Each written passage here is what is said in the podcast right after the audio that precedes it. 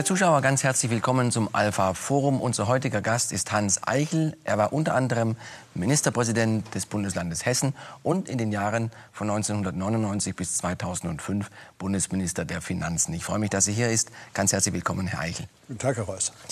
Es gab Zeiten, da hat man Sie fast täglich im Fernsehen gesehen.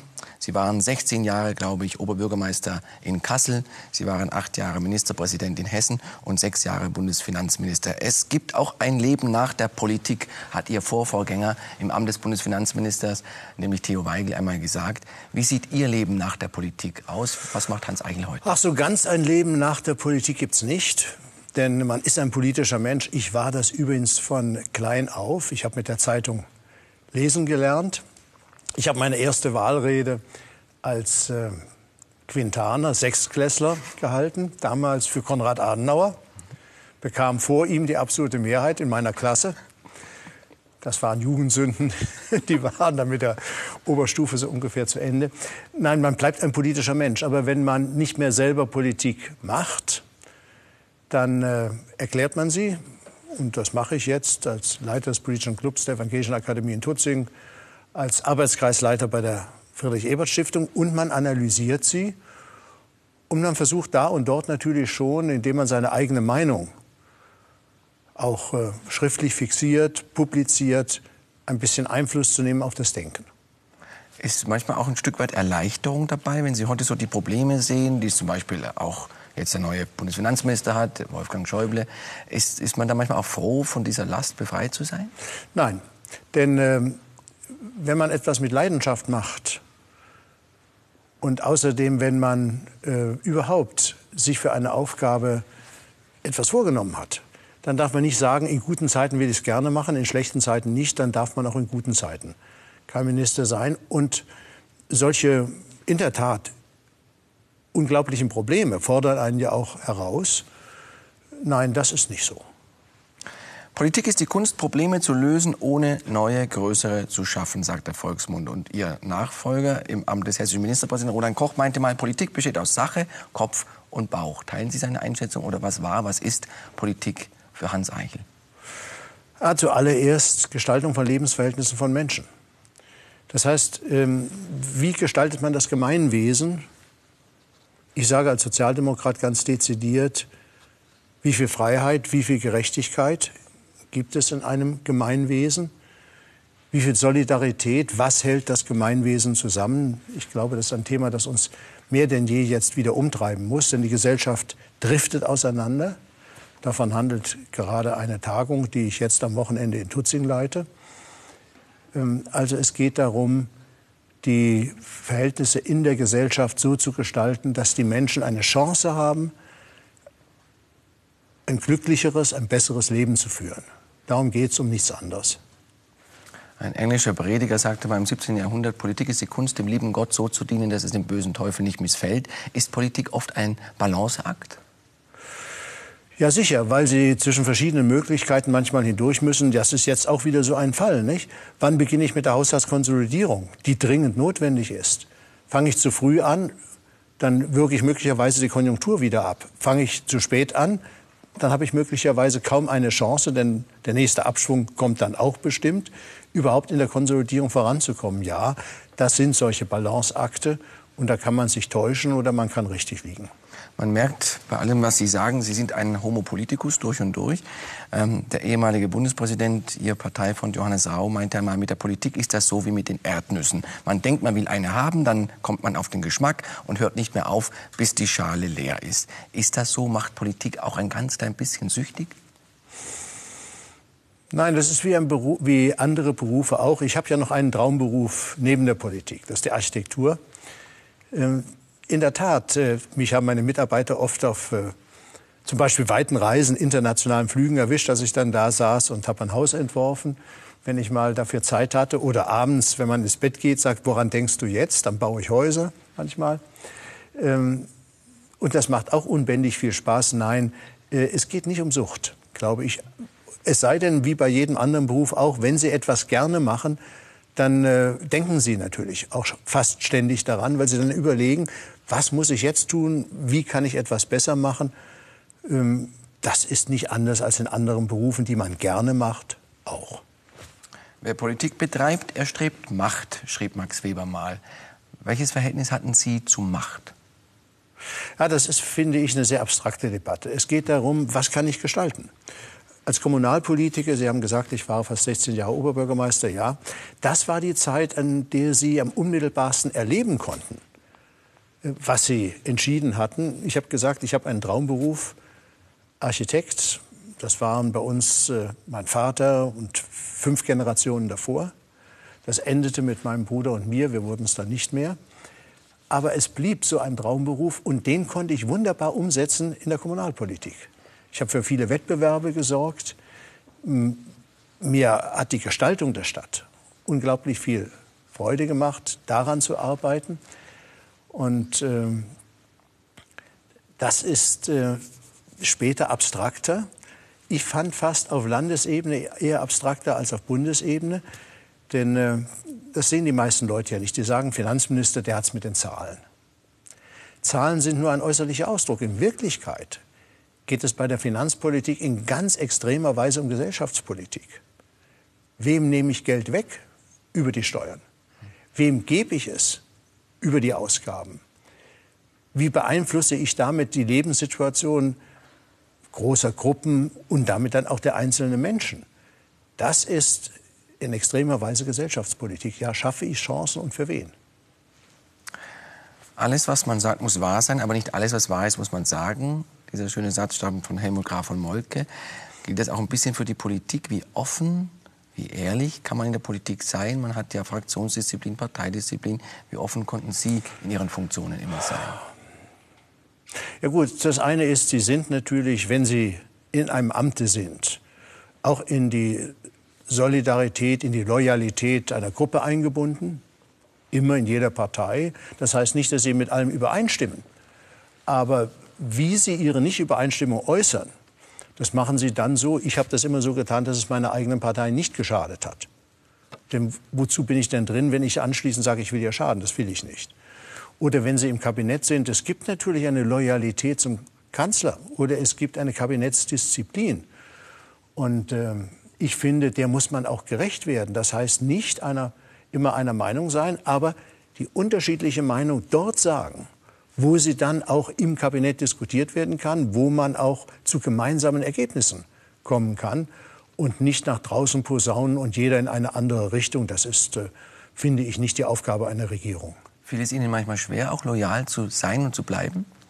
Nein, wenn es einem wirklich schwerfällt, dann kommt irgendwann der Punkt, wo man sagt, äh, du kannst da nicht mehr mitgehen. Solche Punkte hat es auch in meinem Politikerleben gegeben. Aber die sind dann so entschieden worden. Zum Beispiel, als es um den Bundesbankpräsidenten ging und äh, der Kanzler und ich unterschiedliche Vorstellungen hatten, habe ich gesagt, eine bestimmte Vorstellung kann ich nicht mittragen. Und der Kanzler hat genau begriffen, dass das heißt, äh, wenn er diese Entscheidung durchsetzen will, muss er einen neuen Finanzminister sich suchen. Und das wollte er nicht. Und damit blieb mir dieser Loyalitätskonflikt erspart. Ich finde es ganz schlimm, wenn ich die Frage höre, wie verkauft sich ein Politiker? In der Demokratie ja. sind wir dazu da, etwas für die Verbesserung der Lebensverhältnisse der Leute zu tun. Allein das ist unsere Aufgabe, haben Sie mal gesagt. Aber wird man wirklich daran gemessen, was man konkret tut oder nicht sehr häufig in der heutigen Mediendemokratie daran, was man sagt, wie man wirkt, wie man vielleicht auch auf den Gegner eintritt? Ist das nicht ein Problem in der Politik? Ja, äh, das wird von ähm, Stufe zu Stufe größer. Als ich in der Kommunalpolitik tätig war, Kassel ist eine Stadt mit 200.000 Einwohnern, und ich war 16 Jahre Oberbürgermeister, davor schon fünf Jahre lang Fraktionsvorsitzender der Mehrheitsfraktion. Da hat man, glaube ich, noch die Chance, äh, auch von den Menschen unmittelbar wahrgenommen zu werden und nicht nur vermittelt durch die Medien. Das geht in der Landespolitik nicht mehr so viel sie auch im Land unterwegs sein mögen, so viel, so viel Versammlungen sie sein mögen. Und das geht auf Bundesebene schon überhaupt nicht mehr. Da geht alles nur noch vermittelt über die Medien. Und in der Tat, das ist schon ein Problem. Wie kommt man dann noch authentisch rüber? Und wenn das Medium, und das habe ich auch erlebt, die Medien bestimmte Bilder von ihnen haben, aus meiner Sicht mögen das manchmal dann Vorurteile gewesen sein aber dann sind die natürlich auch äh, eine Fläche, auf die sie projiziert werden. Und das ist dann nicht ganz einfach, damit umzugehen, wenn Sie sagen, das und das ist meine Meinung. Sie wissen aber ganz genau, die Medien projizieren eine ganz bestimmte Auffassung von der Person, die da spricht.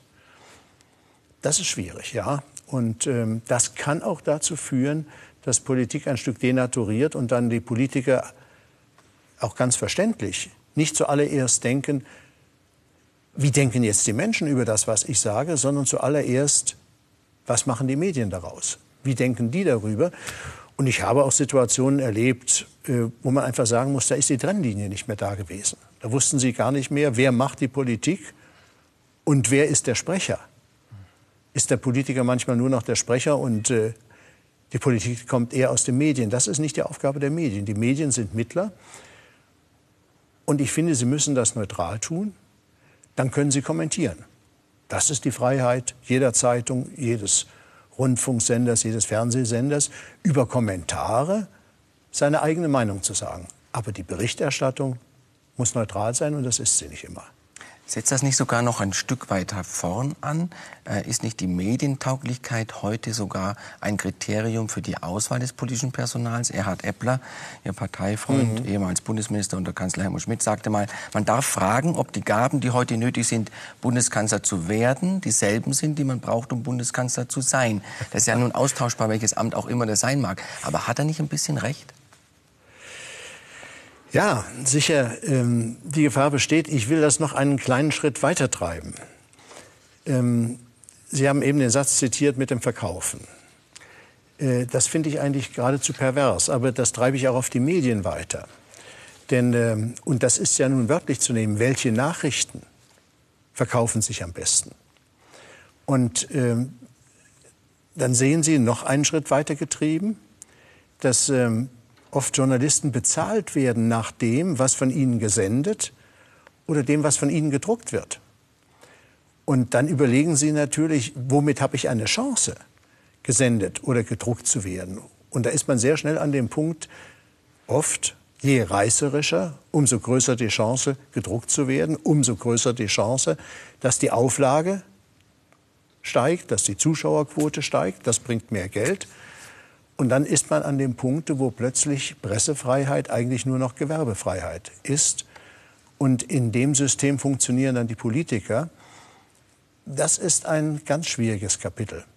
Und da muss man sehr aufpassen. Ich glaube, da haben die Medien genauso eine Verantwortung wie die Politiker. Die Politiker, sich möglichst daran nicht anzupassen, aber die Medien strikter darauf zu achten, dass Pressefreiheit etwas anderes und mehr ist als Gewerbefreiheit, die alle haben. Es gibt ja eine Art von Symbiose zwischen Politik und Journalismus auch. Sie haben mal gesagt, die Sorgfalt ist mir wichtiger als das Tempo. Dann gibt es auch den schönen Satz von Rita Süßmuth, die sagte, früher machten die Politiker Politik und die Medien berichteten darüber. Heute machen die Medien Politik und die Politiker führen sie aus. Das mag vielleicht etwas zugespitzt sein, ja, aber, das ist zugespitzt. aber ist man als Politiker nicht doch manchmal auch ein bisschen von der Berichterstattung getriebener? Erwarten Medien und damit die sogenannte Öffentlichkeit nicht sehr häufig für auch komplexe Probleme schnelle, einfache Lösungen? Ja, vor allem sofort antworten. Ich will ein Beispiel sagen das ich nie vergessen werde. Richard von Weizsäcker hat ja äh, ein Buch geschrieben, in dem kam dieser berühmt-berüchtigte Satz von der Machtvergessenheit und der Machtversessenheit der Politiker. Und äh, ich kriegte einen Anruf, ich sollte Stellung nehmen dazu. Darauf habe ich meinem Referenten gesagt, holen Sie doch bitte mal das Buch. Er ist so losgezogen, kam zurück und sagte, das Buch gibt es überhaupt noch nicht. Und da habe ich gesagt, wenn ich das noch nicht lesen kann, auch den Zusammenhang gar nicht kenne, in dem das steht, dann kann ich darauf auch nicht antworten. Am anderen Tag schlage ich die Zeitungen auf und ungezählte Kolleginnen und Kollegen aus der Politik hatten das alle schon kommentiert, obwohl es keiner gelesen hatte. Aber das läuft dann nach dem Motto, wenn du nicht gleich Stellung nimmst, dann kommst du zu spät. Und äh, ich sage, da haben beide eine Verantwortung. Politiker solche Ansinnen abzuweisen aber ich denke auch die Medien solche Ansehen nicht zu stellen.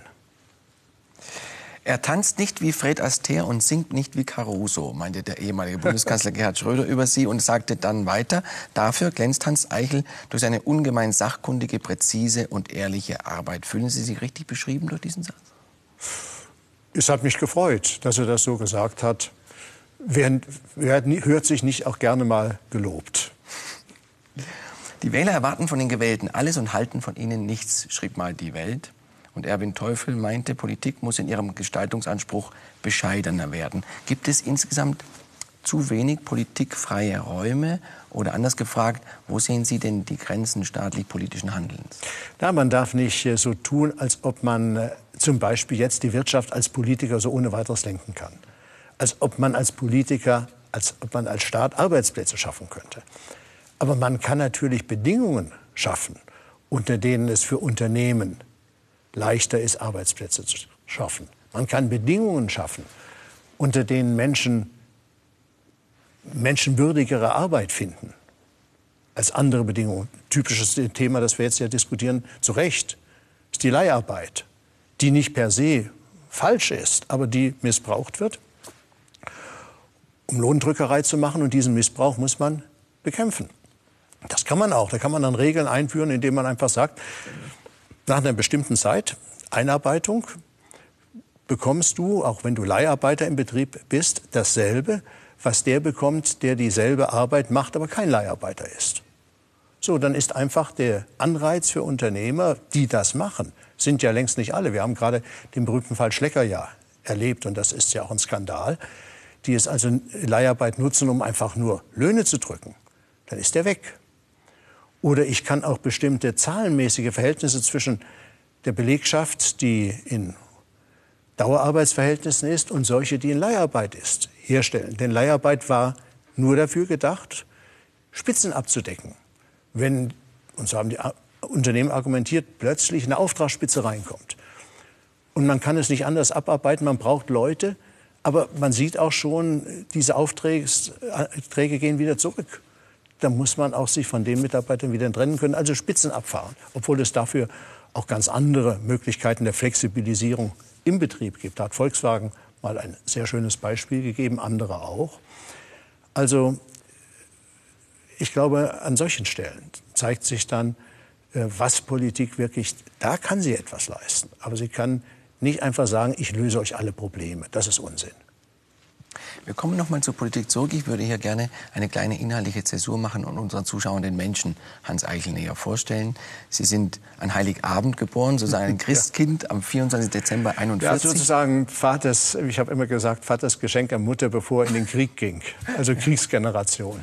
Oder wieder in den Krieg ging. Ja. War, das, war das für Sie eher ein, ein Vor- oder Nachteil? Man denkt ja immer, armes Kind, da gibt es weniger Geschenke. War, ja. das, war das schlimmer? Nein, das haben Leute dreimal gesagt. Und dann war das für meine Eltern völlig ausgeschlossen. Es wurde genau getrennt. Morgens gab es die Geburtstagsgeschenke und abends gab es die Weihnachtsgeschenke. Ich bin nie zu kurz gekommen. Eher immer vor der Vermutung, der könnte zu kurz kommen, bin ich ein bisschen besser weggekommen. Das Einzige, was halt schade war, es fielen alle Feiern zusammen. Das war nun mal so. Ihr Vater war Diplomingenieur und Architekt. Wie sind Sie aufgewachsen? Wie würden Sie Ihre Kindheit beschreiben, Ihr Verhältnis zu Ihren Eltern? Och, das war eine sehr harmonische Zeit. Ähm, wir wurden auch viel gefordert. Also wir haben als Kinder, das, das war das Merkwürdige und auch Schöne in der Nachkriegszeit. Auch in unserer Straße waren viele Häuser zerbombt. Wir hatten zunächst die Trümmerberge. Wir haben in den Trümmerbergen gespielt. Wir haben in den Trümmerbergen unsere Höhlen gebaut. Und es musste viel Selbstversorgung sein. Das heißt, auf dem Grundstück gab es äh, natürlich eigenen Kartoffelanbau, Bohnen und Erbsen und Möhren. Und das haben mein Großvater, mein Bruder und ich gemacht. Und wir hatten auch Hühner, wir hatten eine Gans, wir hatten eine Pute, wir hatten Kaninchen. Das haben wir alles gehütet. Mit so etwas bin ich groß geworden und äh, das war einfach äh, ja, wir haben die Not nicht so empfunden. Die Eltern hatten das Problem. Wie bringen sie ihre Familie über die Runden? Aber wir als Kinder haben das gar nicht so empfunden. Sie haben das Wilhelmsgymnasium besucht. Wenn ich richtig nachgelesen habe, gab es mehrere Berühmtheiten, die das Gymnasium besucht haben. Neben ihnen, glaube ich, auch Peter Schollatur und auch Friedrich Paulus, der spätere Oberbefehlshaber in Stalingrad. Sie haben Ihr Abitur 1961 gemacht. Waren Sie ein guter Schüler? Ja, ja, sicher, das war schon so. Ich habe meine schlechteste Note war in Sport. Ich war einfach schlecht in Sport. Und äh, das werde ich auch nicht vergessen. Äh, das war auch in der Quinta. Mein äh, Direktor, Direktor unserer Schule, unterschied schrieb gerade mein Zeugnis, dann hat er meine Mutter angerufen und hat gesagt, wissen Sie, Ihr Sohn ist äh, alles prima, aber Sport, Sport. Wir müssen ihm mindestens eine Vier geben.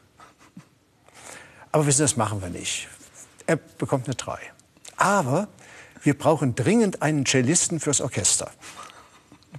Den Wink hat natürlich meine Mutter verstanden. Dann sind meine Eltern hingegangen, haben ein Sieben-Achtel-Cello gekauft.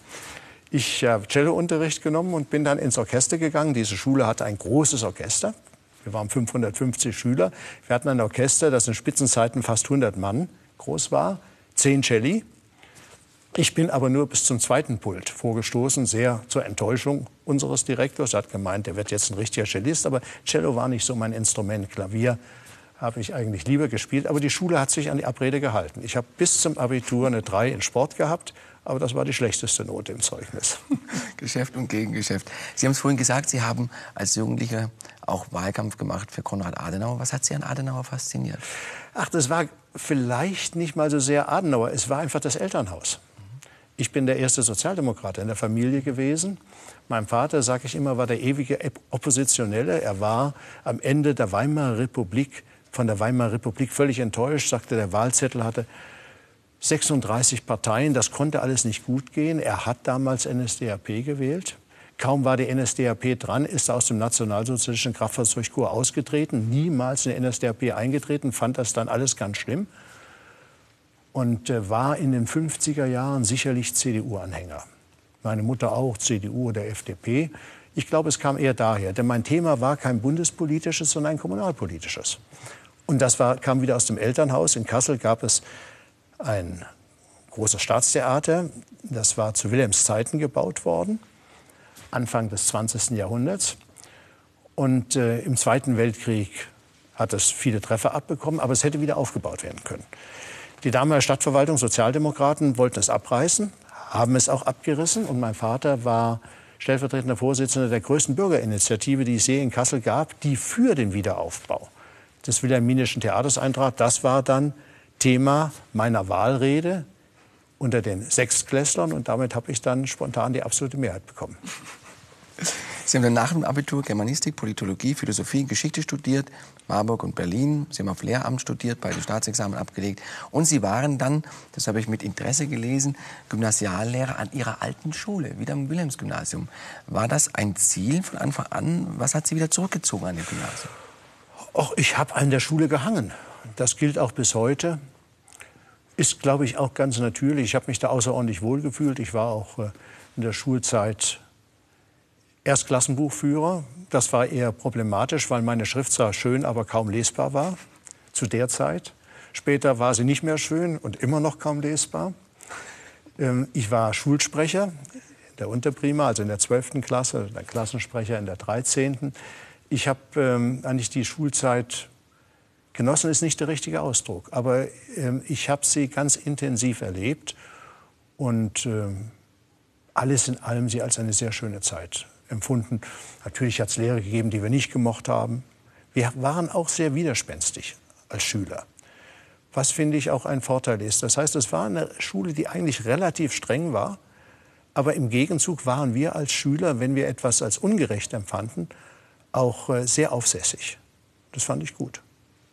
Dann haben wir Lehrer mit Politikern gemein, dass man als Dritter schnell Zustimmung ernten kann, wenn man auf beide eintricht und sie kritisiert. Häufig ist diese Kritik auch sehr ungerecht. Was war Ihr Selbstverständnis als Lehrer? Oder anders gefragt, was macht einen guten Lehrer aus? Ja, er muss. Also Angst von Schülern ist, glaube ich, das gilt übrigens nicht nur gegenüber Schülern. Das gilt auch im Arbeitsleben. Ist falsch. Wer Angst verbreitet, Autorität ja, da haben sich manche, ich gehörte auch zu den 68ern, bekenne mich auch heute dazu.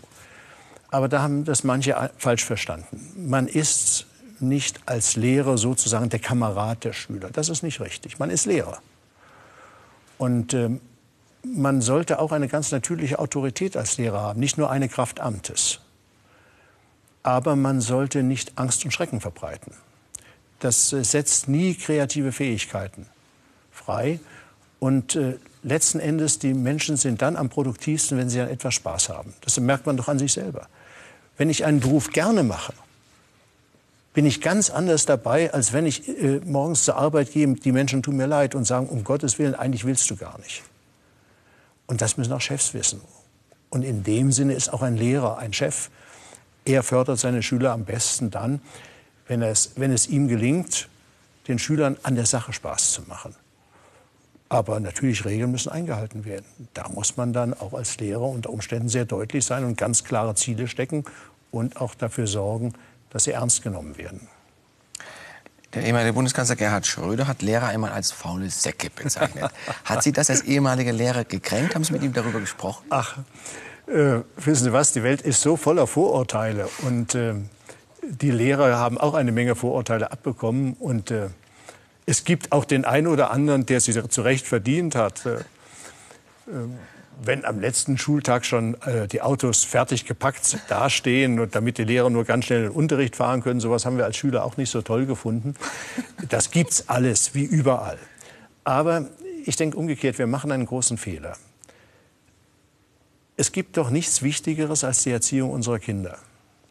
Und so müssten wir auch die Personen betrachten, die das tun und, und auswählen. Und deswegen ist dieser Spott über Lehrer äh, nicht, weil ich Lehrer war, das liegt nun so weit zurück. Ich sage immer, kommt mir nicht immer mit meiner Jugendsünde. Denn äh, 1975 habe ich das letzte Mal im Frühjahr vor einer Klasse gestanden. Mit anderen Worten, das ist jetzt äh, 35 Jahre her. Nein, ähm, Lehrer brauchen Autorität, auch ein Ansehen in der Gesellschaft. Das ist zuerst ihre eigene Sache, das zu erwerben.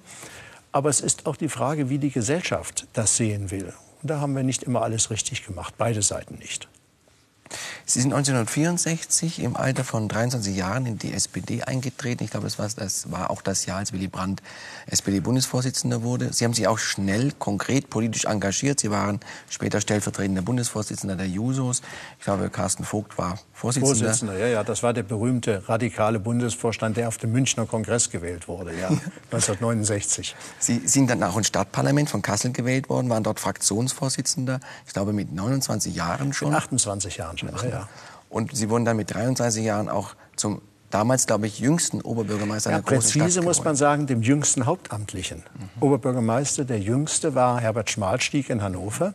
Wir kannten uns gut. Und als ich zum Oberbürgermeister gewählt wurde und alle Medien schrieben, der jüngste Oberbürgermeister, bekam ich von ihm einen Brief. Da teilte er mir seine Geburtsdaten mit und sagte, ich bin doch der Jüngste.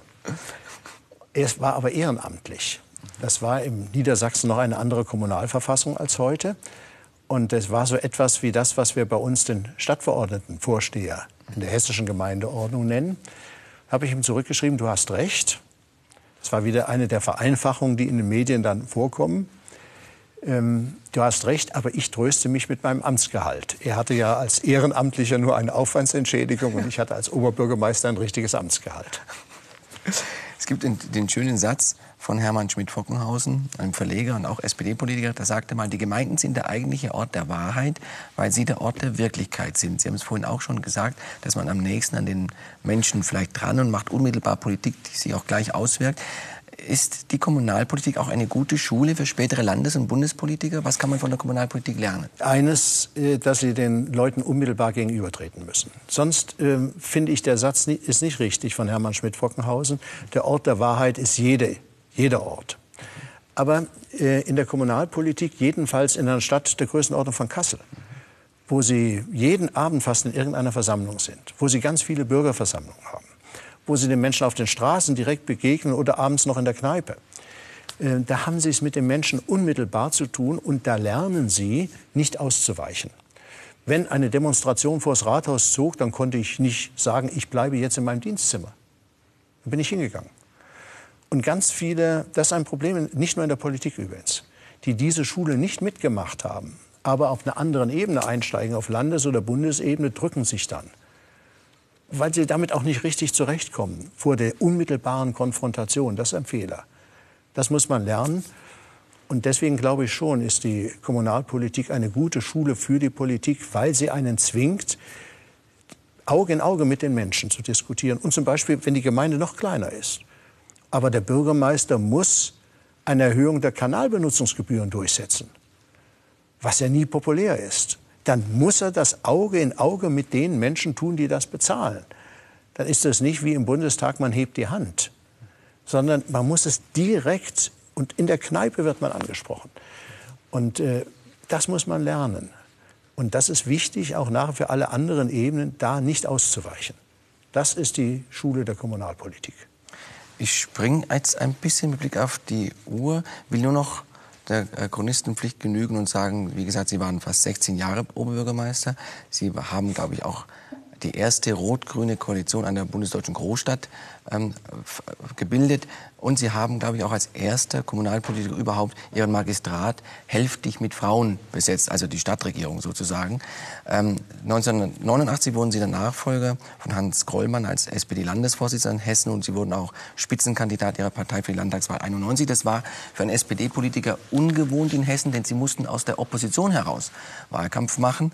Bis dato hatte ja immer die SPD in Hessen regiert. Sie hatte 87 die Wahl verloren. Walter Wallmann regierte als Ministerpräsident. Sie haben für die SPD leicht hinzugewonnen, die, SP, die CDU hat stark verloren. Sie konnten dann eine rot-grüne Landesregierung bilden. War das Ihre Wunschkonstellation? Es war ja nicht ganz so einfach. Die Grünen hatten ja schon, insbesondere Joschka Fischer, hatte ja schon Regierungserfahrung. Für Sie war es dann neu im Amt des Ministerpräsidenten. War das schwierig? Also es war meine Wunschkonstellation, ja. Und ich mache auch keinen Hehl daraus, dass es bis heute meine Wunschkonstellation ist, wenn man nicht die absolute Mehrheit der eigenen Partei haben kann. Ähm, ja, es war am Anfang für mich als sozusagen Newcomer schwieriger. Joschka Fischer war ja schon bei Holger Börner im Kabinett gewesen. Und mir hat damals auch der damalige Innenminister Herbert Günther, der ja auch schon ein alter Fahrensmann in der Landespolitik war, äh, sehr geholfen. Das war eine sehr loyale Zusammenarbeit. Joschka Fischer war natürlich wie immer vielfach medienwirksamer. Das ist seine Art. Meine ist da wieder etwas anders. Aber wir haben eigentlich sehr gut zusammengearbeitet, muss ich sagen. Und äh, das hat sich dann auch ziemlich rasch gegeben. Man lernt ja in jedem Amte. Und äh, das war dann kein Problem. Ihre Regierung wurde auch bestätigt bei, bei der ersten Wiederwahl. Die zweite Wahl, die Sie hätten bestehen müssen, stand unter ganz merkwürdigen Vorzeichen. Also 98 kam es dann zunächst mal zum Regierungswechsel im Bund. Äh, Gerhard Schröder wurde Bundeskanzler, kam zur ersten rot-grünen Bundesregierung überhaupt. Ähm, Sie hatten eine Landtagswahl 1999 zu bestehen. Der Start der Bundesregierung war ein bisschen holprig, kann man glaube ich sagen. Nun haben alle Auguren der SPD in Hessen eigentlich vorausgesagt, sie wird die Wahl gewinnen, sie wird stark zulegen, äh, die CDU wird vielleicht ein bisschen zulegen. Es kam ganz anders, als die Medienforschung hier vorausgesagt hat. Die SPD legte zwar leicht zu, aber die CDU hat sehr stark zugelegt. Sie wurde stärkste Partei. Die Grünen haben sehr stark verloren und es kam dann zu einer schwarz-gelben Koalition in Hessen mit Roland Koch als neuen Ministerpräsidenten. Hatten Sie dieses Wahlergebnis ähm, eigentlich erwartet? Es gab ja da auch eine gewisse Kampagne, die das vielleicht beschleunigt hat. Oder haben Sie auch diesen Voraussagen geglaubt? Nein, ich habe es zunächst nicht erwartet. Ähm, aber die CDU hat mit ihrer Kampagne gegen die doppelte Staatsbürgerschaft ähm, auch Ängste mobilisiert. Es gab dann, ich fand das unschön, muss ich sagen, diese Unterschriftenaktionen, wo dann viele Leute sagen, kann ich hier gegen die Ausländer mhm. schreiben. Das ist ein Punkt, den ich bis heute nicht akzeptiere. Weil ich finde, dass eine Partei und insbesondere eine Volkspartei nicht einzelne Gruppen der Gesellschaft gegeneinander hetzen darf oder es auch nur billigend in Kauf nehmen, dass das Konsequenz ihrer Politik ist. Nein, äh, wir haben äh, schon gesehen, dass das CDU-Anhänger oder Leute, die so denken, äh, gewaltig mobilisiert. Aber bis kurz vor Schluss haben die Wahlforscher nichts gesehen. Und ich bekam am Donnerstag vor der Wahl nachmittags die ersten Hinweise von Wahlforschern, es könnte kippen. Das war nicht so ganz einfach, weil die Schlusskundgebung gerade davor stand, bevorstand. Und ich bekam diesen Hinweis kurz vor der Schlusskundgebung. Das motiviert einen natürlich nicht unbedingt. Ich habe dann auch vor diesem Hintergrund am Samstag mich nachmittags nach Ende aller Kampagne mit meinen zwei engsten Mitarbeitern zusammengesetzt und habe gesagt, was machen wir und was mache ich, wenn es morgen Abend anders ausgeht. Gab es da noch mal neue Zahlen an dem Samstag? Ja, es verfestigte sich in diese Richtung. Und ähm, das war schon eine außerordentlich schwierige Situation, muss man sagen. darauf muss man sich einstellen. Das habe ich dann auch gemacht. Aber es bleibt dabei, ich habe diese Kampagne für eigentlich legal war das alles, für nicht wirklich legitim gehalten. Denn äh, im Grundgesetz, und das finde ich ist sogar der, eigentlich der schönste Artikel, der sagt schon alles, steht so ganz vorne, die Würde des Menschen ist unantastbar. Nicht die Würde des deutschen Bürgers, sondern die Würde des Menschen ist unantastbar. Und das, finde ich, ist äh, der Obersatz über allem, was wir als Politiker tun und wie wir auch als Menschen miteinander leben sollten, unser Zusammenleben gestalten sollten. Und dem entsprach das nicht. Es ging ja dann trotzdem überraschend schnell weiter, denn es gab ein Ereignis, das niemand erwartet hatte. 1998 ja. wurde SPD-Chef Oskar Lafontaine Bundesfinanzminister und 1999 aus bis heute eigentlich nicht restlos geklärten Gründen, auf jeden Fall gab es wohl Meinungsverschiedenheiten zwischen ihm, dem Parteivorsitzenden, und Gerhard Schröder, dem Bundeskanzler, ist Lafontaine zurückgetreten, hat im März 99 alle politischen Ämter hingeworfen und war auch tagelang zunächst mal für niemanden zu sprechen. Hat Sie dieser Schritt von Lafontaine überrascht oder haben Sie das erwartet? Es gibt da zwei Aspekte. Das eine ist, die Hessenwahl ist nicht in Hessen verloren worden. Und das äh, sehen Sie daran, dass am Wahlsonntag noch, als die Menschen aus den Wahlkabinen kamen, nachgefragt wurde, wer wird die Wahl gewinnen. Da haben drei Viertel gesagt, die Regierung bleibt im Amt. Und Hans Eichel bleibt Ministerpräsident. Obwohl sie anders gewählt haben. Und ähm, dann habe ich, damals Gerd Schröder und Oskar Lafontaine, gesagt, äh, das war nicht Hessen, das wart ihr. Und haben Sie das geteilt, die Auffassung? Das haben sie akzeptiert, ja, ja. Und ähm, ich habe gesagt, ich will aber noch nicht in Rente gehen. Ich war 57, ich bin viel zu sehr politisch engagiert, nun überlegt euch mal was. Und dann habe ich immer sp später scherzhaft gesagt, dass Oskar Lafontaine das so ernst nimmt. Das hatte ich nicht gedacht. Und äh, ja, so wurde ich dann Finanzminister. Als äh, Gerd Schröder anrief, da war ich gerade gar nicht äh, in meinem Dienstzimmer in der Staatskanzlei. Ich war oben in der Wohnung.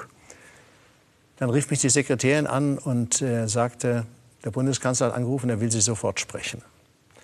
Ich habe instinktiv gewusst, worum es ging, weil für Leute, die genau hinsahen, wir hatten in der, äh, am Anfang der Woche gerade eine Parteivorstands- und Parteiratssitzung gehabt und beide saßen nebeneinander, aber die Körpersprache und auch die Reden, die beide hielten. Für jemanden, der ganz genau hinsah, war klar, da ist eine Mauer zwischen den beiden.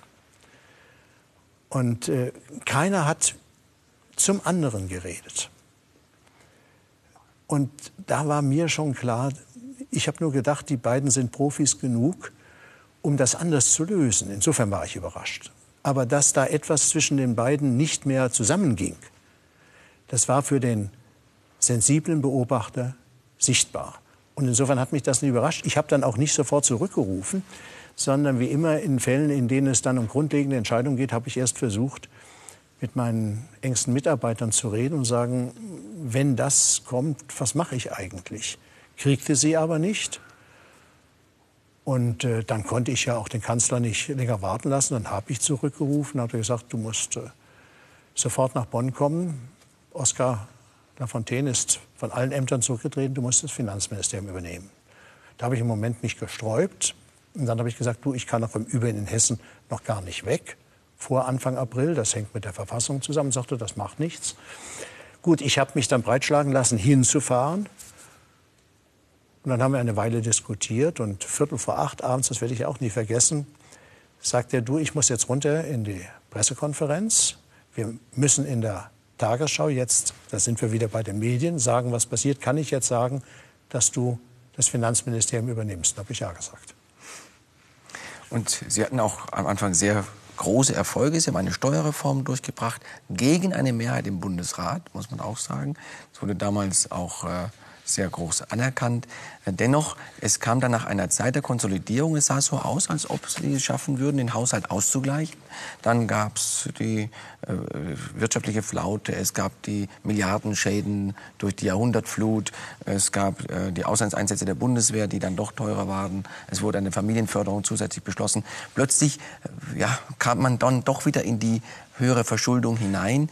Ähm, war das etwas, das Sie eigentlich geärgert hat? Denn Sie waren zunächst als Haushaltskonsolidierer, als Sparkommissar, das war Ihr Image, und plötzlich lief es dann doch ein bisschen aus dem Ruder. Was, was Sie, Nein, es ist nicht aus dem Ruder gelaufen. Das muss ich ausdrücklich auch ähm, den Kanzler, der mir da nie quergeschossen hat, am Anfang mit viel mehr Emphase dahinter gestanden hat als später, das ist wahr. Ähm, und auch die Kollegen im Kabinett in Schutz nehmen. Das Problem war ganz einfach zu beschreiben.